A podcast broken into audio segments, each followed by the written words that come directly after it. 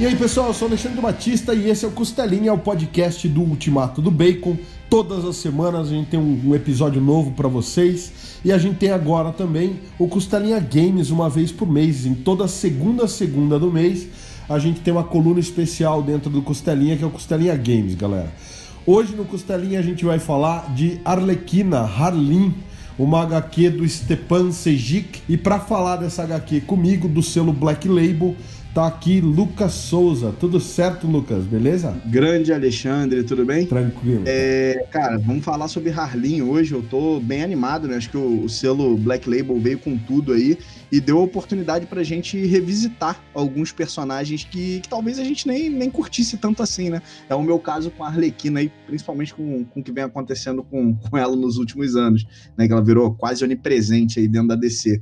Mas eu acho que Harlin quebra um pouco isso e dá um olhar novo, né, cara? Então tô bem empolgado, é uma, uma HQ que tem muita coisa pra gente falar. Show de bola, vamos nessa. Então, primeiro a gente vai falar rapidinho, sem spoilers, então se você ainda não leu, fique tranquilo. A hora que a gente for falar com spoilers, a gente gente avisa aqui.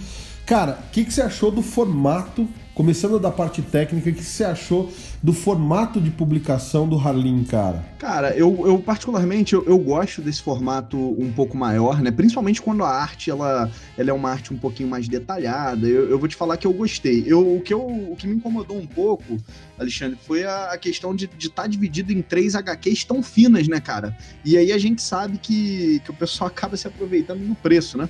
Então eu acho que por ter sido uma obra que quando foi lançada aqui no Brasil já estava completa lá fora e etc, eu acho que a gente podia ter, ter recebido ela já completinha em uma edição única, né? Eu acho que isso teria facilitado aí no quesito de preço.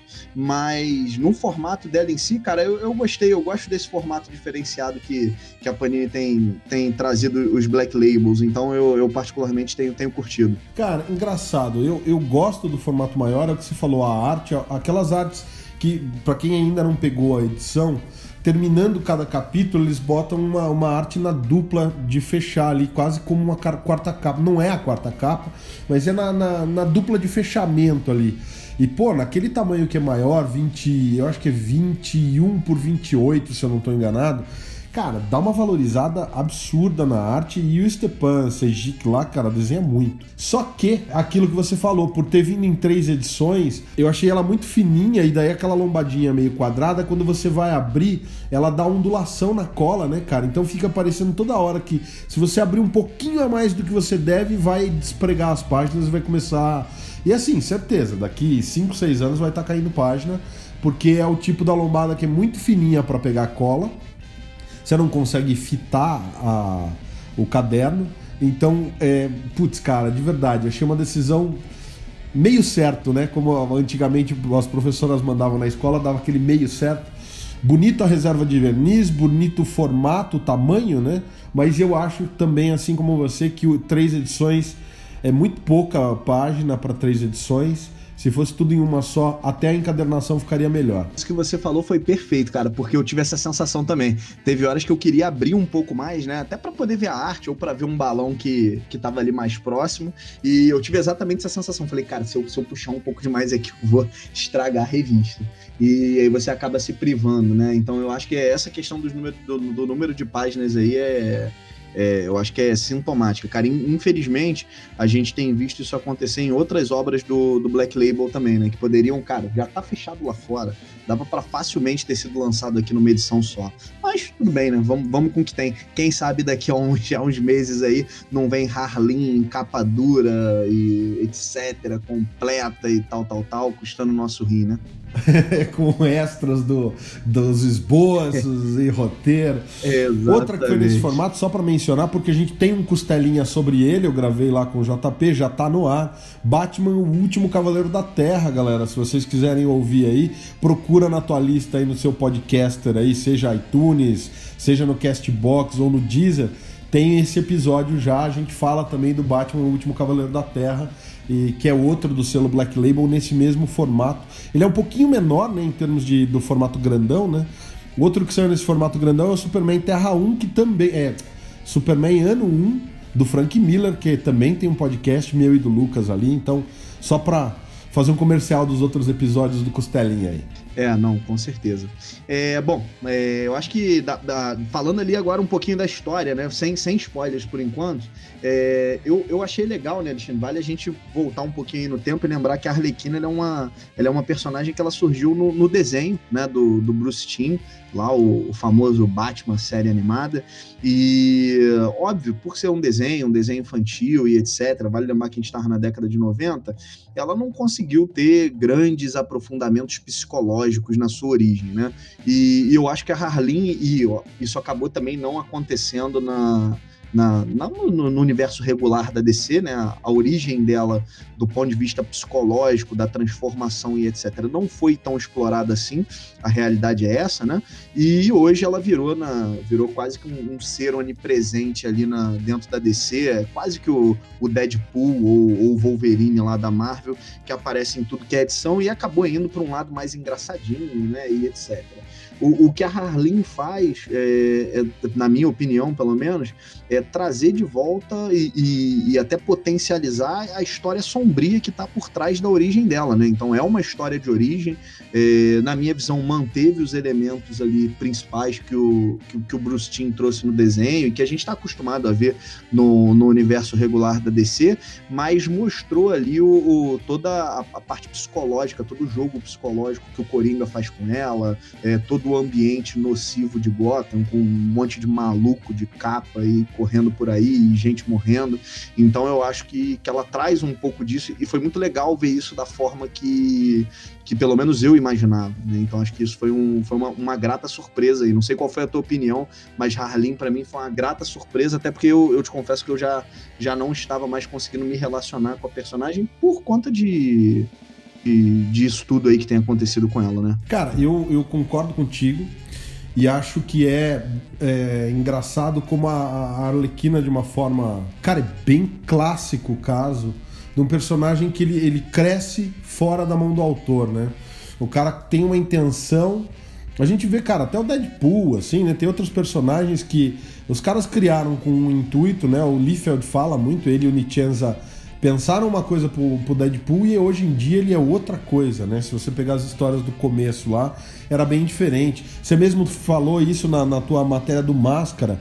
O quadrinho original não tem nada a ver com o que o Máscara se tornou depois do filme do Jim Carrey e da série animada. Então, enfim, a Arlequina é um caso clássico, né? Porque você mencionou aí o Bruce Timm, mas na verdade quem é o grande é, criador da Arlequina é o Paul, Paul Dini, né? Ele fazia os roteiros para a série animada naquela época e não sei se você leu o, o Noite de Trevas, uma história real do Batman. Li, li sim. Pô, então, ele, ele menciona isso, né? Ele sofreu na, na vida real, aí o Paul Dini sofreu uma agressão no meio da rua e ele ficou traumatizado por um tempo, sem trabalhar, e era bem na época que ele tinha assumido os textos da série animada. E aí foi por conta dessa coisa, ele foi espancado no meio da rua, que ele teve a ideia de criar a Arlequina. A Arlequina acabou sendo uma vazão para ele, porque ele se envolvia na época, quem leu a, o Noite de Trevas, história real do Batman, é, sabe, ele se envolvia com mulheres que na verdade estavam querendo que ele apresentasse as gurias para figurões da Warner, né? Já que ele trabalhava na Warner, elas queriam ver se ele não conseguia cavar alguma coisa com a galera do cinema da Warner, né? Então ele falava, pô, o que tinha de mulher oportunista que chegava perto de mim só porque queria conhecer fulano e ciclano famoso, era demais. Então, a Arlequina foi esse misto dele meio que se sentindo usado por elas, dele passando por uma experiência traumática e psicológica super forte. E aí é por isso que quando ele cria ela, ela tem essa coisa meio do. É uma psicóloga que é manipulada pelo Coringa e tal. Só que na série animada é o que o Lucas falou, né? Isso fica só latente ali. É, um, é, é uma segunda linha, uma segunda camada da personagem que, para um desenho animado que era mais voltado para um público infanto-juvenil, infantil eles não trabalharam isso. Nos quadrinhos da série animada, a gente tem aquele compilado da Panini, ele tem uma ou outra história que ele mostra o potencial do texto dele. O Paul Dini consegue uns, fazer uns textos extremamente pesados e profundos, tanto que a série é um sucesso, a série animada do Batman, por conta disso, né? Mesmo sendo infantil, infanto-juvenil, ele puxava umas coisas um pouco mais densas ali. O Batman a Máscara do Fantasma que o diga, né? Que é o longa-metragem da série. Só que ainda assim faltava, cara, faltava. E daí, finalizando e não me alongando extremamente, eu acho que o Arlequina do, do, do Stepan, ele, ele traz pela primeira vez, é o que você falou, toda essa densidade que o Paul Dini queria, mas agora ele extrapolou. Ele recriou a personagem, manteve o que é o cânone, e daí você tem uma, uma personagem que de fato cresceu além, assim como Superman, assim como Mulher Maravilha, ela tá além do que era a intenção inicial do criador. Ele queria dar uma vazão para uma coisa psicológica e agora não, ela virou de fato para mim um arquétipo desse tipo de pessoa, de mulher que está tentando vencer na vida e acaba sendo é, marginalizada ou rotulada de uma série de coisas e que às vezes é levada a fazer coisas que não faria a princípio para conseguir um espaço ali, enfim.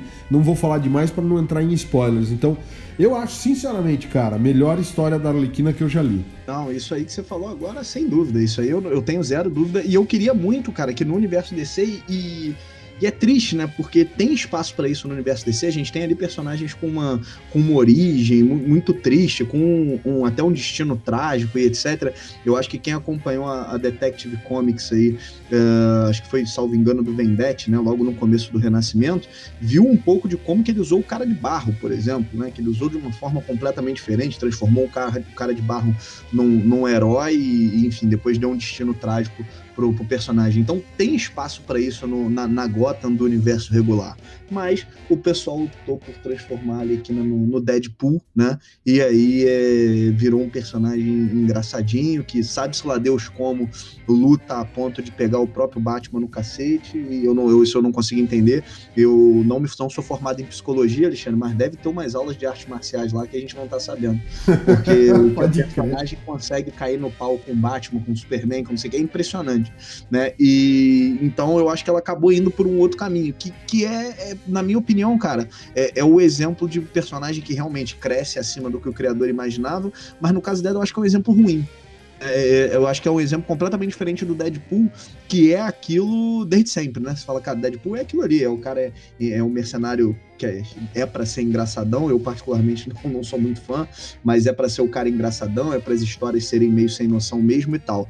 Pô, a Arlequina ela foi por esse caminho, é uma pena, porque quando a gente lê o Harlin, a gente fala assim, cara, tem tanto potencial é, para você olhar para o outro lado, né, e falar, cara, tem uma história muito, muito trágica, muito triste aqui é, que a gente não está explorando, né? Então acho que, enfim, isso aí eu acho que foi, foi é, quando a gente olha o Harlin, eu confesso que eu terminei a leitura com esse misto de sensação de, puta, muito legal, e por um outro lado, putz, que pena que, que a DC, que os, os roteiristas, e enfim, o próprio público, né, que abraçou essa proposta, é, não, não quiseram olhar a personagem por esse outro lado. É uma pena. Eu acho, cara, que existe um. um tem tem uma, uma linha cinza aí entre o preto e o branco, sabe? Existe o que a DC tá fazendo, e o que a DC tá fazendo é meio o que a Warner faz com alguns dos filmes que é não saber trabalhar a prata da casa. É meio que aquele técnico que vê um jogador que é bom, ele percebe que o jogador é bom, mas ele escala o cara errado, sabe?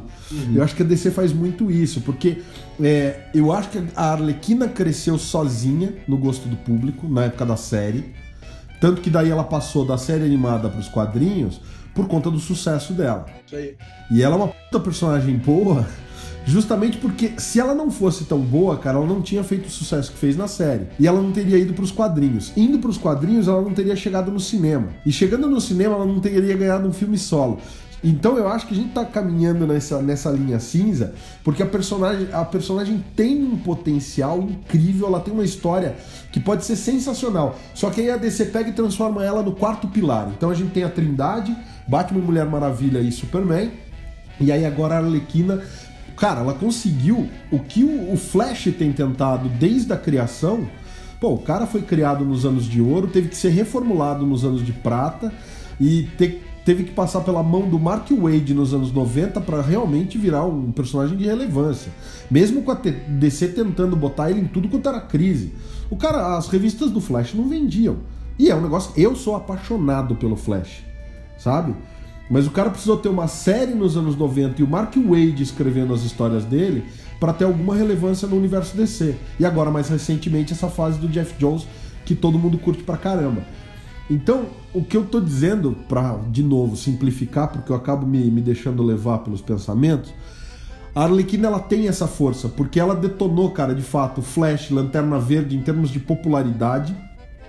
Só que aí a DC não sabe trabalhar isso e começa a enfiar ela em tudo quanto é história, é o que você falou. Põe ela dando porrada no Batman, no Superman e na Mulher Maravilha ao mesmo tempo, porque você fala, cara, eu adorei a premissa dela no Heróis em Crise, porque acho que estaria certinho. Ela, sabe, com problemas psicológicos pendendo entre ser uma vilã e entre estar tá buscando uma cura para os problemas mentais e psicológicos dela, e de repente tem alguém ali tentando incriminar ela e o Gladiador Dourado. Beleza. Só que aí a hora que o Batman, a Mulher Maravilha e o Superman vão atrás dela, ela com o pé nas costas, dá, dá um cacete nos três, Pô, DC, calma lá, né, meu? É isso. Eu queria saber que aula é essa, Lucas. Exato. Não, cara, é o que você falou. Eu acho que esse aí talvez seja um dos momentos mais lamentáveis. Se eu tivesse que fazer uma lista de momentos lamentáveis das últimas décadas, cara, esse aí é o primeiro. A história, minha opinião, é uma história que eu gosto muito. O Heróis em Crise, eu acho que o Tom King faz um negócio ali que é realmente diferenciado, mas a forma como ele usa a Arlequina ali, aquela, aquelas cenas ali, eu falo, cara, que coisa patética, né? É, na minha, minha concepção aqui. Mas tudo bem, eu acho que o, o, que você falou, cara, eu acho que a Warner tem, tem sim a, a a parcela de culpa dela, né?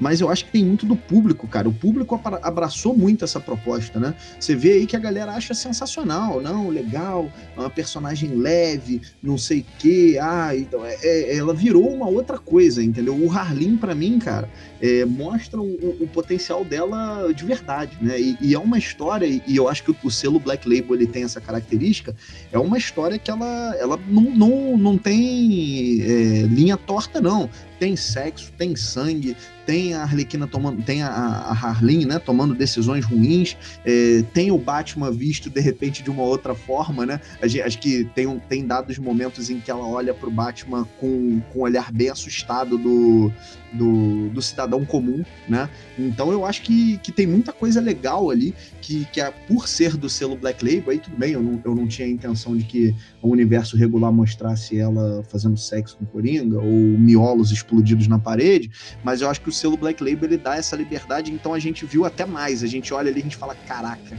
e, é, essa história da Arlequina, né, é, daria um puta de um filme é, do, do, universo do Batman, né? Um filme sério, é, legal e, e, tratando aí dessa rivalidade de todos os problemas. Então acho que a, a Harleen, cara, é, eu acho que quem não é fã da Arlequina, que é o meu caso, tá? Deixando bem claro, gostava muito dela no desenho animado lá. Acho que a estreia dela, que salvo engano, foi no Batman Terra de Ninguém, né? A estreia dela foi bem legal também. Foi. Mas é, depois, cara, ele evoluiu para uma linha que eu particularmente não curto tá? Então eu acho que isso é isso, isso fica claro. E quando você olha o Harlin ali, eu acho que todo mundo que é, é fã do Batman, é fã de uma boa história, esquece que a Arlequina deveria dar uma conferida, cara, porque realmente é uma HQ bem legal. Convidar a galera também para conferir os comparativos do Batman Terra de Ninguém lá no canal do Sobrecapa. É, tem exatamente essa questão. A Eagle Moss republicou e deveria essa história da Arlequina deveria ter entrado no Batman é, volume 4, tá? Só que essa história só foi publicada pela Abril e republicada é, pela Panini naquele Batman Arlequina. Então, confere lá o vídeo para vocês verem certinho isso. A coleção da Eagle Moss não traz a estreia da Arlequina, tá? Então, fica aí a, a curiosidade, já que o Lucas mencionou na estreia da, da Arlequina nos quadrinhos. Cara, pelo tempo, acho que a gente pode abrir para spoilers. Temos mais 10 minutinhos aí. Então, imagina o seguinte, cara, o filme da Arlequina, se não fosse aquela bagunça que foi, se fosse o Harlin, cara. Vamos, vamos falar de spoilers e vamos pirar um pouco nessa, nessa ideia aí, cara, que você deu. Bom, vamos lá então. É, eu acho que a primeira coisa, primeira coisa legal da gente falar aí da, da Harlin, né, da, da HQ da Harlin, é que ela dá um background pra Arlequina antes, né? Eu acho que é um negócio que, que a gente ficava meio pensando, pelo menos passava pela minha cabeça, e agora eu vou entrar em spoiler mesmo, hein, Alexandre? É isso mesmo, né? Tá avisado, tá avisado para quem. Se você não leu, galera, volte e não quer spoilers, volte para ouvir o podcast depois, porque agora a gente vai falar inclusive do final da HQ, é, pontos de virada e é isso aí. Eu acho que o primeiro ponto que me chamou muita atenção foi o background que eles dão para ela, né? Porque eu sempre ficava pensando muito, cara, uma, uma psiquiatra, é, porra, bem que, que é bem resolvida, que, que tá construindo a carreira dela ali. Porra, que caralho de necessidade é essa de parar dentro da porra do Arca, né, cara? Eu falei, que porra é essa, né? E ali a HQ ela dá um back, background para isso legal, né? Ela fala do, dos preconceitos que ela tá sofrendo lá na carreira dela por ter dormido com um professor, não foi, salvo engano? Exatamente isso. E, e fala também do encontro que ela, que ela teve com o Coringa, né? E que o Coringa opta por não matar ela, né? E aí fala dessa, dessa fixação que se cria. Então ela foi pro Arkham, se a gente vai analisar ali, é, ela, tava, ela foi pro Arkham sim para fazer o estudo dela, mas ela foi meio que buscando refúgio, né, cara? Ela falou, porra, o, o mundo real, o mundo aqui fora, tá me agredindo muito, eu preciso fazer alguma coisa, uma linha de estudo que eu acredite, e eu preciso me afastar dessas pessoas que, que me julgam por um relacionamento que eu tive, é, que me julgam pelo meu jeito e etc. Mostra, inclusive, ali, uh, me fugiu o nome agora da personagem, mas uma, uma colega de trabalho dela é, zombando dela e etc, né? Então, esse, esse background, que eu honestamente não me lembro de ter existido em nenhum outro lugar, eu acho que é o primeiro ponto que é, que é interessante pra cacete na HQ, né, Alexandre? Sem dúvida. Isso daí eu acho que te pega de primeira, porque coloca realmente como uma pessoa completamente normal, entre aspas, né? Sem querer definir o que é normal aqui, mas ela tá ali construindo a vida e de repente tá ela ali, cara, matando gente, metendo a marreta na cabeça do, do, do, pessoal. Ele mostra justamente que não é uma coisa gratuita, não é falar assim, ah, ela viu o Coringa, se apaixonou e daí ele jogou ela no tanque de, de, de químicos. Tem todo um processo das decisões de carreira, decisões de vida dela, quer dizer, é uma garota que já flertava com, com o proibido, que flertava com. Né, o proibido entre aspas, porque ela tinha essa coisa de querer se relacionar com homens mais velhos desde mais jovem, ela queria, tanto que ela se relaciona com o professor. Só que ela começa a tomar decisões que estão à margem do que é o, o usual na sociedade, né? Então, assim, pô, problema zero, ela dorme com quem ela quiser. Mas é óbvio que, que o pessoal, sabendo disso, vai falar, pô, dormiu com o professor para passar de ano. E na HQ ele faz questão de mostrar que não, né? O professor até fala, cara, você vai bem na minha matéria, você tem nota para passar, o que, que você tá fazendo aqui? E ela fala, não, é porque eu tava com saudade de você ou alguma coisa do tipo. É, mostra que ela realmente procura essas situações por uma decisão própria. Mas, tirando isso, ela tem umas decisões que são um pouco à margem do que é o, o socialmente aceito ela tem uma carreira normal, cara. Tá lá fazendo a dela e ela vai pro Arkham, inclusive com o patrocínio do Bruce Wayne, né, cara? Mais louco é isso. Eu acho sensacional. Exato. Isso, isso foi bem legal também. É, cara, eu, eu, acho que a gente. Bom, a gente vai falar daqui a pouco do final da HQ, mas eu acho que o mais interessante de, de tudo para mim, tá? Na, na HQ, esse background é bem legal, mas eu acho que o mais interessante é o desenvolvimento da relação dela com o Coringa, né? Como ela vai sendo ali é, envolvida pelo, entre aspas, pelo charme do, do, do personagem, né? Então, é, não é uma. Não é uma, uma sedução comum, né?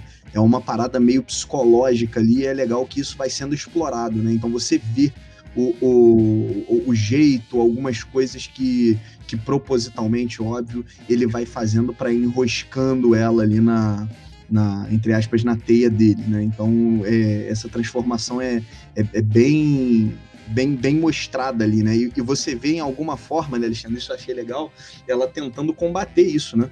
Então ela, pô, tentando tirar da cabeça, ela mostra ela aí o, utilizando até a, a bebida alcoólica para tentar afastar os pensamentos e etc. Mas a gente, acho que todo mundo que, que sabia o que estava lendo já sabia que não ia, não ia funcionar, né? A gente já tem meio que um spoiler é, do, do, próprio título no, pro, pro final da HQ, mas eu acho que isso foi um negócio que nunca foi tão bem explorado, no, é, essa, essa passagem de bastão, né, da, da psicóloga pra, pra maníaca homicida, né? Não, e, e cara, vou fazer um, um paralelo aqui pra galera xingar a gente, é, eu adorei o filme do Coringa, tá? Do, do, do, Todd Phillips.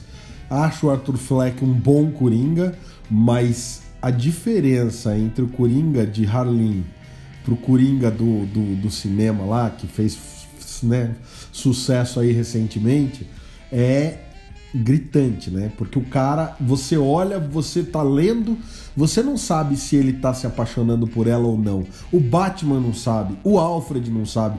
Tá todo mundo olhando e falando assim: "Não, cara, Ele tá manipulando. Mas será que não tem alguma coisinha ali que eu acho que ele talvez tenha curtido ela um pouquinho? Porque, cara, é incrível como ele manipula. Ele entrega para ela tudo aquilo que ela quer, da forma como ela quer. Porque não é. O, o cara é o, é o, mestre, cara. O cara é um mestre na manipulação psicológica. E, e ele. É, desculpa, eu até perco a, a linha de raciocínio porque eu fico lembrando das cenas. É incrível o como você, quando você tem essa insanidade que o Coringa tem no, nos quadrinhos, que é uma coisa que beira genialidade, né? Ou que é uma genialidade insana, foi muito bem trabalhada pelo Stepan, cara, muito bem. Assim, eu, eu acho que raríssimas vezes eu vi um Coringa tão bem construído, né? Sendo que ele é o coadjuvante da história, cara. E ele não tá, ele não assume é, como protagonista em momento algum. Ele é um coadjuvante, mas que trabalho de personagem do Stepan em cima do Coringa. Eu acho que se a gente precisar elencar um Coringa que seja o mais canônico de todos, esse aí tá, tá na lista fácil, fácil. Não, com certeza. Eu, eu só vou, vou aproveitar aqui para falar, pô, acho um pouco injusta a comparação com, com o Coringa do cinema, porque a proposta ali foi muito diferente, né, cara? É uma. Ali foi uma outra parada. Enfim, criaram um, um outro negócio que aquele personagem ali, acho, acho que não dá nem pra chamar ele de Coringa, né? É, é um, só, acho que foi aquele negócio assim, pô, temos uma história do cacete aqui, o que, que a gente faz? Ah, bota o nome de um personagem famoso aí, chama essa porra de Coringa aí que a galera vai no cinema ver. Eu acho que foi, me parece muito isso, sabe? A, a história, ela é, é, boa, a história do cacete, eu particularmente curti muito do que eu vi no, no cinema, mas olhar para aquilo ali e falar assim, ah, é o Coringa? Cara, não, né? Botaram ali uma cenazinha com Bruce Wayne e tal, mas não, não é, vou, vou refrasear, né? Não é que não é o Coringa, não é o Coringa das HQs, né? É uma outra proposta completamente diferente e tal. É um personagem que muito provavelmente foi trancafiado ali no final do filme e nunca mais vai ver a luz do dia, né? Porque ele não, não tem nenhuma espécie perfeito, de habilidade perfeito. especial, é, não, não tem um mega treinamento nem nada. É um, se desculpa o termo, é um na rachada que pirou. Mas o Coringa ali da Harley, você citou muito bem. Ele é um mestre da manipulação, ele, ele já, já tem. Você nota nas cenas que o Batman aparece para pegar ele você nota que ele já tem experiência naquilo, né? Então você fala assim, cara, é, você vê na cara do, do personagem, na, nas cenas, que você fala assim, porra, ele tá, ele tá pensando assim, caralho, vou apanhar pela milionésima vez, foda-se, né? Vou me trancafiar de novo no arco, foda-se. Então ele, ele se nota que ele já está num estágio muito avançado naquilo que ele faz, e aí a, a, a psicóloga acaba sendo a, a presa fácil para ele, né? Não, e um detalhe que você falou de apanhar toda hora, é legal que é uma das poucas vezes em que eles falam nominalmente que o banho químico deixou ele insensível, né, à dor. Então ele apanha daquele jeito porque ele precisa de estímulos muito fortes para sentir alguma coisa pela, pelo tato, né?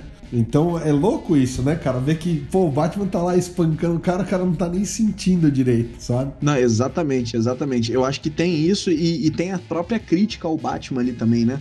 De, porra, ele espanca a galera e manda pro Arca, né? Como se, óbvio que ninguém sabe que ele é o Bruce Wayne que tá financiando lá a, a pesquisa da Harleen, né? E, e, e, acho que mostra um pouco que mostra um pouco do, do fator dele se preocupar, né? De, no sentido de, cara, beleza, tô espancando, tô jogando essa galera aí, porque, enfim, né? Eles precisam ser detidos, mas, porra, se tiver alguma coisa que possa ser feita para recuperá-los, ele, ele, ele tá disposto a, a financiar o estudo, né? Então isso eu achei, uh, achei bacana ali. Óbvio que ninguém sabe que é o Batman, mas isso tá lá. E, e aí, Alexandre, eu acho que falta aí a gente falar do final da HQ, né, cara? Vamos, para fechar o podcast, vamos nessa. É, eu queria passar a bola para você, cara. O que, que você achou ali? O que, que você. O que, que você, você achou que foi surpreendente? Não foi? Primeira coisa que eu achei divertida, Lucas, é aquela coisa que todo mundo critica do Marta do Zack Snyder, do jogo do nome da, das Martas. Eu achei bacana a, a, a DC meio que assumir isso, na verdade o Stepan jogar isso, porque eles casam a história da Arlequina com a história do Duas Caras. Eu não, não me lembro de novo de eles terem colocado a criação da Arlequina temporalmente na cronologia do Batman até hoje. É, não me lembro. E agora não, agora tá inserido ali na, naquele momento em que você tem as gangues do, do, do Maroni e do, do. Tem toda aquela coisa do Duas Caras do Harvey Dent como promotor tentando né, desbaratar as famílias mafiosas de Gotham e sofrendo o, o ataque que deixa ele desfigurado com ácido e tudo mais. Então, é mais ou menos enquanto o Duas Caras está surgindo que a Arlequina está surgindo. E ela se transforma de fato ali, né? Na, ela tem a primeira atitude dela rumo à Arlequina quando o Duas Caras ataca o Arkham pela primeira vez depois da transformação, querendo libertar todos os presos. E cara, aquela jogadinha lá dela escrever Harvey e Harley, apagar e ficar só o haha, é uma bobagem, cara, mas é tão genial, cara, que é que nem o Mata.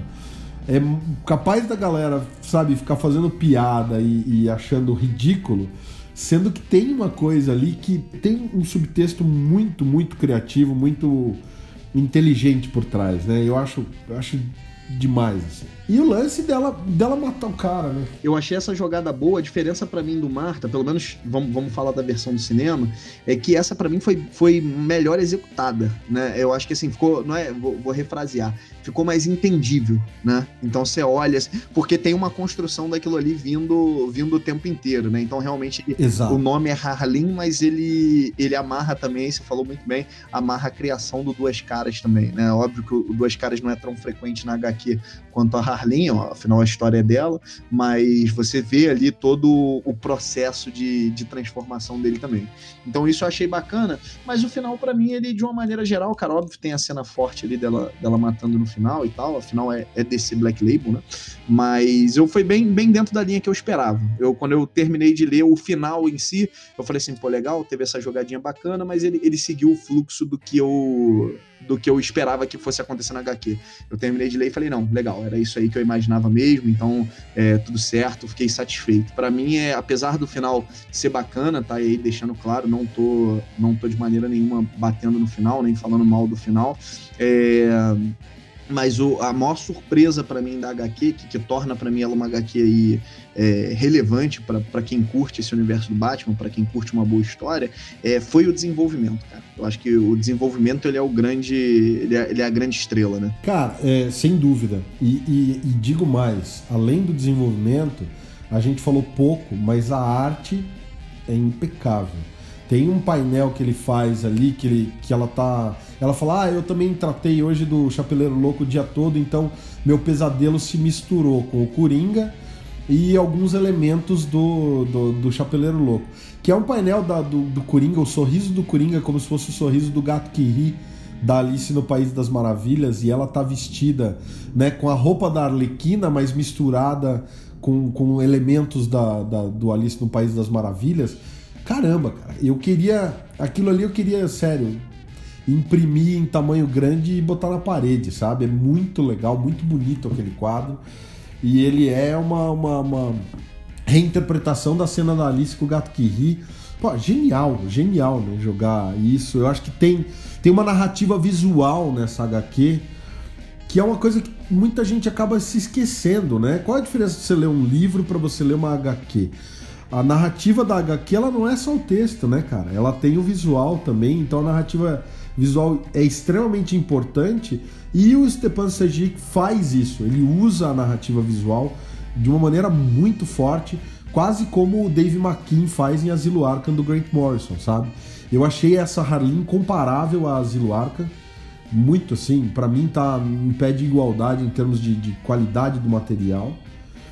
Apesar disso que você falou, o final eu, eu gostei do final e, e achei, achei foda o final, de verdade.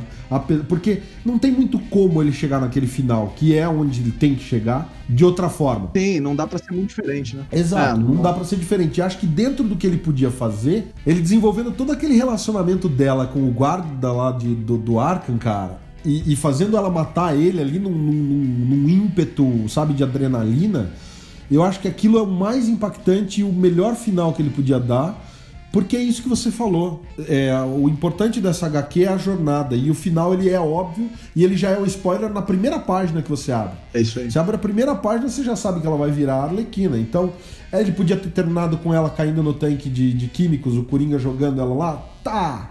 Só que, sabe, de todas as opções que ele tinha, eu acho que ainda assim foi um puta final, sabe? Ah, eu acho que foi legal. O, você, você lembrou bem, cara, eu vou. É, é, vou falar do, da, da Arca, né? É, eu, eu acho que a Arca ela tem um negócio aí falando de arte, né? Eu não que eu não goste da arte do Harley, mas ali, em determinados momentos, eu te confesso que eu senti falta de ter uma arte um pouco mais suja, sabe? No, no sentido de suja aí eu falo super no bom sentido. É, no sentido dela, dela trazer um pouco mais daquela arte, às vezes um pouco mais detalhada, ou, ou uma arte um pouco mais é, abstrata, né? Como às vezes é no, no, caso de algumas páginas lá da, da Arca. Uhum. É, eu, acho, eu achei que a arte encaixa bem, mas eu, eu queria ter visto essa história talvez com uma arte um pouco mais, mais suja, é, né? Que eu acho que, que talvez é, pedisse um pouco ali. Eu acho que ela ainda tá um, um, um degrauzinho aí abaixo do, do Arca, né? Porque o, o Arca ele é um Cara, ele é, eu acho surreal aquela, aquela HQ ali. Acho que se eu tivesse que fazer uma lista de, de melhores HQs do Batman, eu acho que ela estaria encabeçando ali. Talvez não, não, não como a primeira, mas certamente nas três ali, na, nas três primeiras.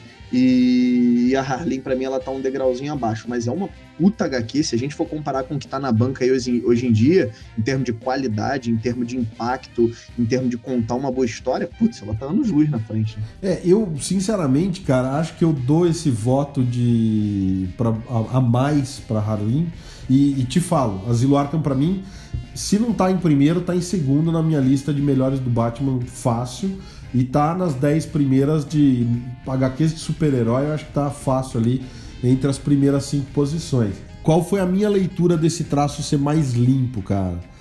É justamente aquela questão de que para ela o trampo anterior era uma bosta e o Arkham para ela é um mundo de oportunidades. Ela não enxerga o Arkham daquela forma como a gente enxerga o Arkham, que é, sabe, um lugar perigoso, isso e aquilo. Óbvio, ela tem medo do Arkham e tal, mas você pode ver que toda vez que ela para no portão do Arkham, cara, tem um céu claro por trás, é, aquele portão do Arkham ele tá sempre brilhando.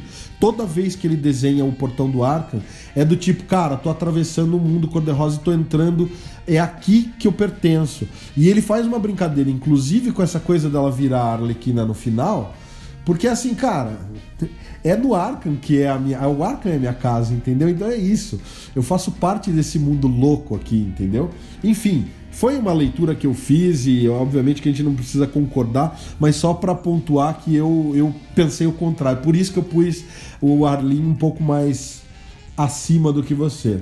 Não, beleza, beleza. Eu acho que é, é isso, né? Acho que a, a, a, leitura ela gera uma experiência muito particular. Mas, em suma, eu acho que o que a gente pode concordar é que é uma baita HQ e, e que a galera que curte Batman, que curte HQ de super-herói, curte uma história legal, vale, vale a pena dar uma chance, né? Apesar do nome afastar algumas pessoas, como é o meu caso. É isso aí. Então, galera, se você continuou com a gente, ficou com a gente até aqui, a gente agradece a audiência de vocês. Frisando mais uma vez o que o Lucas falou, apesar de ser uma HQ da Harleen, da Arlequina, que muita gente acaba virando e torcendo o nariz, essa tá valendo muito a pena. O material é realmente muito bom, apesar do preço porque 20 reais em cada edição, três edições, pô, taca logo numa, numa capa dura e cobra 60, né? E todo, em um volume só. Mas é isso aí. Semana que vem tem mais costelinha, galera. Até lá e valeu!